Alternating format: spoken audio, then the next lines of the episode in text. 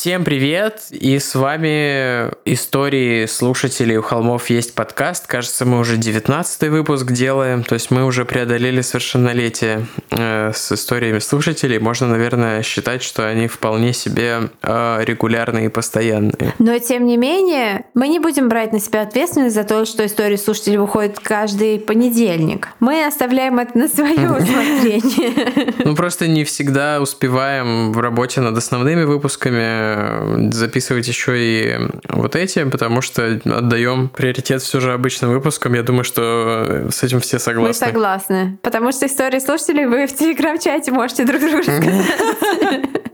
голосовыми надиктовать. Да. Если вам понравилась эта идея, то мы можем даже из ваших голосовых потом собрать маленький эпизод. Кстати, да, отписывайтесь в телеграм-чате голосовыми.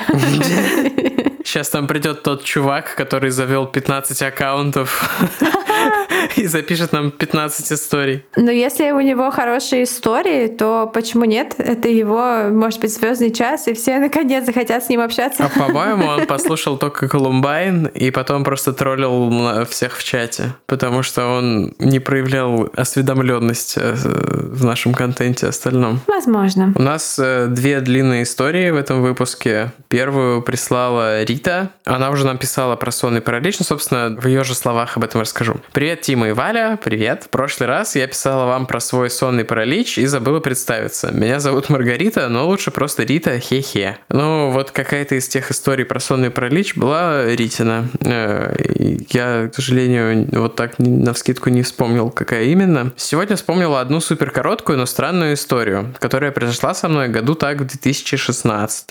Я стояла у окна, рассматривая редко прохожих в нашем спальном районе. А еще любовалась шикарными мусорными баками, которые стоят прямо у меня под окнами. А я жил в Калининграде вот э, почти весь июль, да, собственно, весь июль. У меня тоже под окнами были мусорные баки, это была такая доминанта пейзажа, поэтому понимаю. Слава богу, я живу на пятом этаже, иначе в летнее время меня будили бы не птички и солнце, а запах тухлых арбузов и помидоров, и роющие в мусоре коты с бездомными. Довольно близко к моему дому находится несколько церквей. Я не могу видеть их из своего окна, но путь к ним лежит через мой двор. Вот в тот прекрасный день одна из монахинь проходила мимо смердящих мусорных баков. Казалось бы, ничего необычного. Сколько таких я видела бы каждый день, если бы проводила у окна больше времени. В руках у нее была сумка, довольно большая и похожая на спортивную. Она остановилась у баков, открыла сумку и быстро вытянула оттуда белую ткань, похожую на простыню. Однако она была в крови. Я сомневаюсь, что это была тряпка, которой она вытирала грязные от арбуза рот и руки.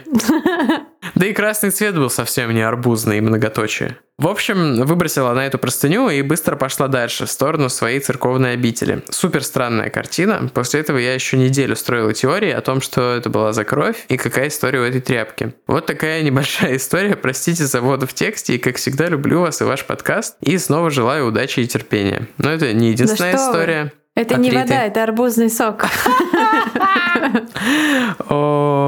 Еще одну историю прислала Рита, может быть, даже не одну, посмотрим. У меня, кстати, есть мысли по поводу кровавой простыни. У меня тоже довольно очевидные. Ну да. У меня тоже иногда такое случается, но я, правда, стираю, а не выбрасываю. Ну, мне, может быть, в монастыре там как-то к этому жестко относятся, не знаю. Ну, смотря сколько было крови. Рита, сколько было крови? Сколько процентов простыни? Под э, выпуском просто напишите проценты, сколько процентов простыни. Если 2% простыни, то это, наверное, понятно все. А если 40% простыни, то тогда... Можно... О-о. Не пишите просто процент, напишите в процентах поддержки живущих ныне диктаторов. 2% это типа Лукашенко, Ким Чен Ун, или как там Ким Чен Ын, это почти 100% поддержки. То есть вот, вот на спектре от Лукашенко до Ким Чен Ына нам, пожалуйста, какого-нибудь диктатора вкиньте. Так вот, вторая история от Риты. Историю эту я знала, но довольно поверхностно, про настоящие имена героев не в курсе, так что Просто назову их своими, если понадобится. На дворе лихие 90-е. Город наполнен всякими семейными бизнесами и, конечно, процветает э, преступность. Были у нас владельцы одной автомойки, и дела у них шли довольно хорошо. Это Breaking Bad, я все понял. Насколько я знаю, конкуренция была огромная. Так что все, кому не лень, пытались ставить свои 5 копеек в дела других, чтобы поиметь выгоду. Собственно, семью автомойщиков это не обошло стороной. Конкуренты предложили им какую-то выгодную, по их мнению, сделку, но ребята оказались неприступными. Не, не преступными, а не преступными. Отказывались раз за разом и, к сожалению, подписали себе приговор. В одну из ночей к ним в дом ворвались и перестреляли всю семью. Маленькой дочке Насте, видимо, стреляли в голову, но каким-то чудесным образом попали в район челюсти, и она выжила. В то время, когда Настя лежала в больнице, за ней пристально следили правоохранители. Так что охраны у больницы и палаты было немерено. Все-таки она свидетель и ребенок, которого пытались убить. Настя перенесла много операций, и сейчас она уже взрослая девушка. Видела ее пару раз в городе, но никогда бы не подумала, что за ней стоит такая жуткая история. Очень жаль, что в таком маленьком возрасте она пережила такую жесть. Надеюсь, с ее психикой все хорошо, и она не унывает. Жесть. В стиле истории, которые на нашей улице в 90-е происходили. Я не застал уже, я только из твоих рассказов знаю об этом. Ты не застал еще. А, ну да, если так смотреть. Просто я достиг того возраста, когда смотрю в прошлое, и поэтому чем дальше в прошлое, это уже... Это когда паркуешься, ты паркуешься перед машиной или за машиной? Это зависит от того, ты говоришь о машине, о себе или о машине перед или за которой ты паркуешься. Интересно. Ну, типа, ты едешь, и вот стоит машина, и есть парковочное место перед ее Да я капотом. понял, я и, понял. и как ты скажешь, я припаркуюсь перед машиной, но как бы позади машины. Ну, я схожу по ходу своего движения, наверное. А я всегда говорю неподалеку. Намерение. Э, Почему тебе можно было так пошутить, а мне нет? Потому что мне можно шутить обо мне. Ам. Я о тебе. Рита также решила рассказать нам о том, что в 89-м, уже дальше ее словами, в 89-м у нас обитал именно в 89-м, потому что после он убивал в других городах Украины. Жуткий серийный убийца Анатолий Анаприенко. Ну, Анаприенко Знаю все такого, знают, конечно. Конечно же. Который в период с 89 по 96 убил 52 человек, 11 из которых были детьми. Если честно, то история его довольно длинная. Про него есть эпизод в передаче «Чистосердечное признание». Однако надеемся, что и когда-нибудь э, выпуск у холмов про него тоже будет. В передаче «У холмов есть подкаст». В передаче «У холмов есть передача». Однако там ничего не сказали о том, что в 89 году у него был напарник Сергей Рогозин, житель моего города, которого знал мой папа почти с самого детства. Жуткий был тип, по рассказам убивал так, чтобы в конце концов на карте Украины был крест, сложенный из мест, в которых он побывал. Кажется, что если начну рассказывать обо всех его в кавычках приключениях, то на это уйдет много букв, так что всем, кому интересно, почитать про то, как его называют, второго Чикатила, советую посмотреть информацию в интернете.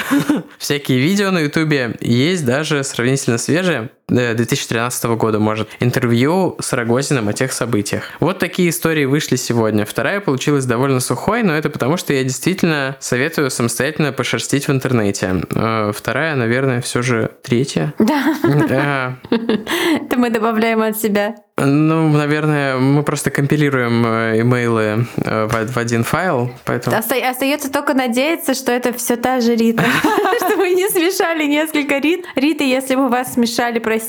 Рита, если мы вас не смешали, мы вас не смешали, мы молодцы. Спасибо за ваш подкаст. Целую вас в носы и надеюсь, что нарою еще каких-то историй и информации о них. Спасибо, мы тоже будем надеяться. А, я просто прочитала первую строчку этого имейла и невольно засмеялась. История от Полины. Начинается так. Истории от и для подписчиков. В скобках. Тему с Валей уже ничем не удивить. Это была тема письма. Я помню, что я угорала нереально. Вообще люблю классные темы писем, такие, которые просто сразу тебя в эпицентр событий. Приветик. Не знаю, помните ли вы, но я та подписчица, которая рассказывала про папу из ГЗ. В скобках писала истории, когда это еще не было мейнстримом. Я понимаю, какая это Полина. Большое спасибо. Я знаю, что Полина нас поддерживает там с э, самых вообще первых недель существования подкаста. Но что такое ГЗ, я так и не понял. Ты понимаешь, что такое ГЗ? Я помню, что там папа связан с э, какими-то, ну, силовыми структурами в Министерстве внутренних дел. А что такое ГЗ, я вот убей, не понимаю. Госзнак, госзаказ. Главное здание. Мы так называли в ЭТМО здание на Кронверском. Поехали в ГЗ. Может, ГЗ — это главное здание ФСБ в Петербурге или что-нибудь такое? Большой дом, который называется. Большой дом, точно, она называется Большой дом. Может быть, это вообще не из Петербурга. Мне кажется, почему-то, что Полина из Петербурга. Да, Была потому что, письма. да, Я она помню, рассказывала про квартиру, которую собрали из коммуналки. Вот, там, потому что через три строчки она говорит про Санкт-Петербург, поэтому так там застрявший «Откуда мне сантехник, А потерянный сантехник. Это крутая была история, да. Одна из первых. Ладно, пока ты гуглишь про ГЗ, ты гуглишь про ГЗ? Нет. Я уже гуглил Ну сегодня весь день, я не знаю, что это. А, окей, это загадка. Можешь ты, пожалуйста, А, Полина, Это громадная загадка. Извините, я... Вот это каламбур в стиле у холмов. Я та подписчица, которая рассказывала про папу из громадной загадки. Сегодня я хотела написать сразу несколько историй, одна из которых моя личная. История номер раз. Газ.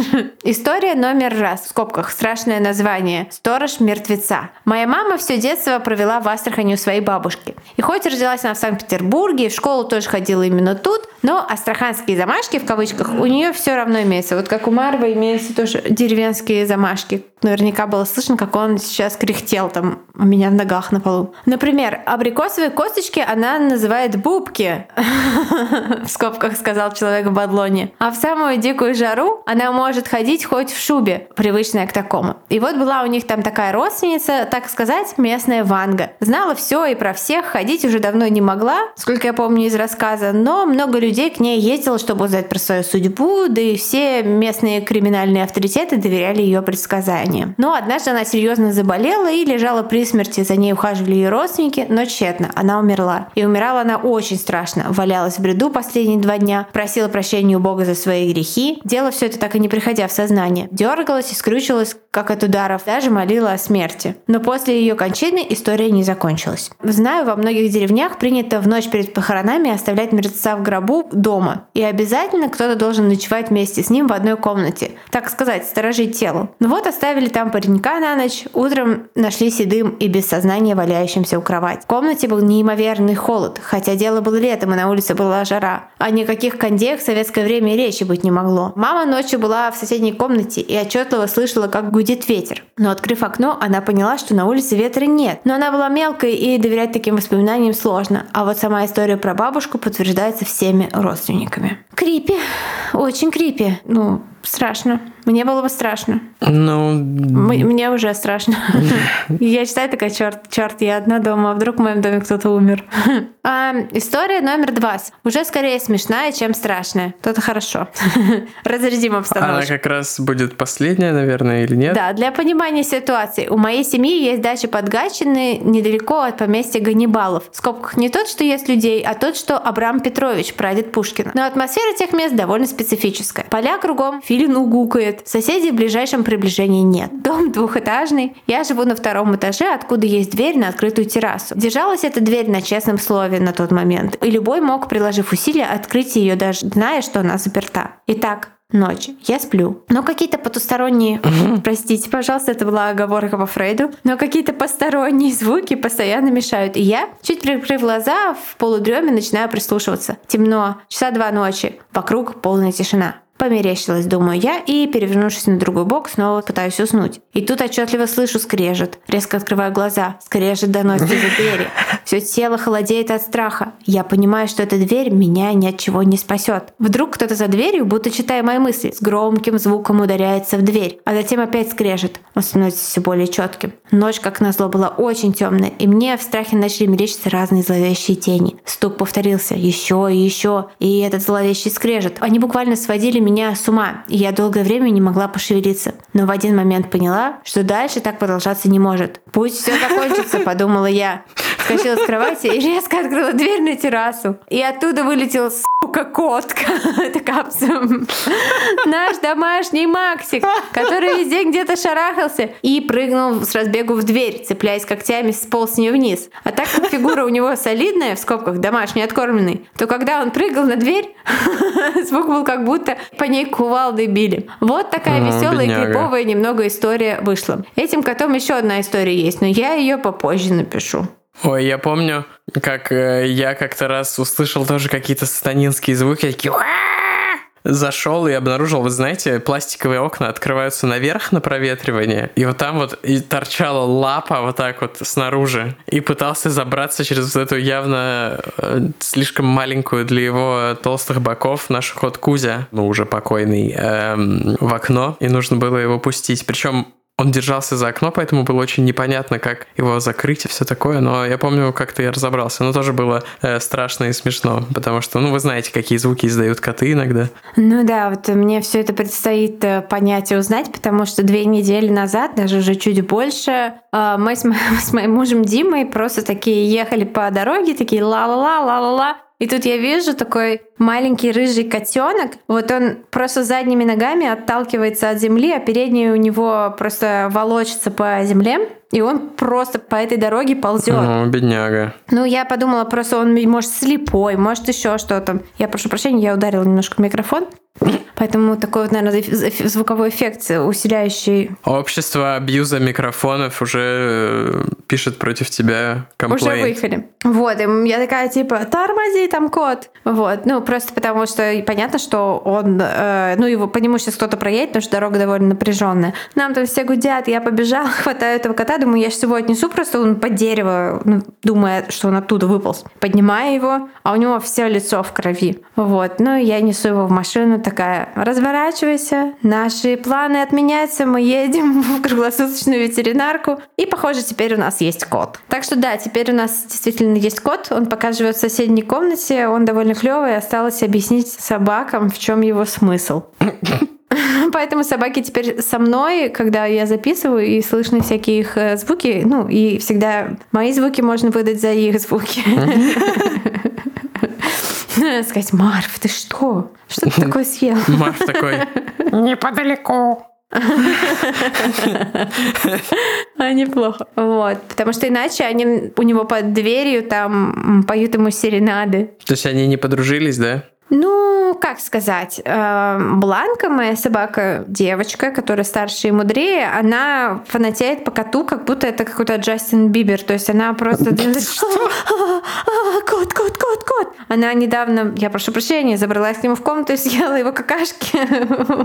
О, боже. Но мне потом сказали, что это потому, что ей нужно давать э, этим то, что в йогурте содержится, бифидобактерии, что у нее дисбактериоз. Типа собаки лечатся от... И, простите, это... Да, это ваш любимый подкаст про какашки и их поедание. В общем, да, у меня теперь есть кот, и каждый день я сажаю кота в клетку, подвожу к клетке собак и говорю, собаки, это кот, кот, это собаки. Так продолжается каждый день уже две с половиной недели. Вот так вот. АУ. Да, мы совсем как-то не обратили внимания, что есть еще одна история от Полины. Да, у Полины же есть еще одна история. А следующая история от моего коллеги про нашу родную авиацию и космонавтику. Почему про них? Ну, просто учился он на кафедре ракетостроения. Как, собственно, и все мы. Я, да, Тима? я, я смеюсь над опечаткой. Учился он на кафедре. Точно. Да. Я надеюсь, что э, мой интеллектуальный уровень все же не так низок, что я бы посмеялся над этим на фоне обычном, но поскольку уже была тема... Я создала контекст. Да, я тема создала контекст для шуток про какашки, да. Итак, То есть Бланка училась на кафедре. Бланка училась на кафедре иностранных языков. Да. Он учился на кафедре ракетостроения, как, собственно, и все мы. Но ему повезло больше, и в его универе не только ракеты на заднем дворе валялись, в скобках паскалочка для тех, кто знает, но и был шикарный испытательный стенд. Для справки скажу, что в закромах Родины лежит множество ракет, в скобках в основном баллистических и зенитных, у которых, как ни странно, тоже есть срок годности, и когда он подходит к концу, их проверяют на целостность заряда. Опять же, для справки. Ракеты бывают твердотопливные и жидкостные. Да, хорошо. У кота тоже так, так бывает. А твердотопливные — это, грубо говоря, прессованное а, горючее вещество с отверстием каналом горения. Ну, так вот, чем больше этих отверстий, тем интенсивнее горение. Так вот, если в этом А. заряде есть микротрещины, его сразу утилизируют специальным образом. Но кто мы такие, чтобы нас, в кавычках, добро просто так пропадало? Короче, несколько людей с универа решили присвоить себе эти ракеты по-быстренькому и устроить масштабные испытания на стенде. И тряхнуло весь город. Из-за большого наличия поверхностей а, горения давление резко выросло и ракету просто разорвало. Хорошо, что никто не пострадал. Я хотела сказать, и город, наверное, Бейрут. Рановато для этой шутки, рановато. Я просто, я просто слышала взрыв, вот сидя у себя за столом, я слышала взрыв в Бейруте, он от меня в 200 километрах находится. Вот Марк залез ко мне на ручки. В этот момент, да. Ну, простите, это пройдет уже сколько недель, когда этот выпуск будет. Мы записываем их немного заранее. Поэтому я надеюсь, что, возможно, шутка про Бейрут будет. Так а что такого? Там примерно так же все и было. А, ну, пока. Думаю, хватит. Спасибо, ребята, за такой шикарный подкаст. Люблю, целую. И мы вас любим и целуем, Полина. Спасибо большое. И ждем а, еще одну историю про кота. Потому что теперь у меня есть кот. И да, почему нет? Да, и на этом подходит наш выпуск тоже к концу. Большое спасибо Полине и Рите, если это все еще была одна Рита, или тогда спасибо Полине, Рите и Рите. И присылайте нам свои истории, потому что мы всегда рады их озвучивать для вас. И Да, присылайте их на почту у холмов gmail.com, пожалуйста, не в директ. И указывайте, если вы хотите, чтобы история была прочитана анонимно, прямо в самом начале вашего имейла. Спасибо. спасибо. И, не знаю, там оформляйте на нас donation ы на Бусти или что-нибудь еще. Бросил, бросил, бросил. Ладно, спасибо и пока. Пока.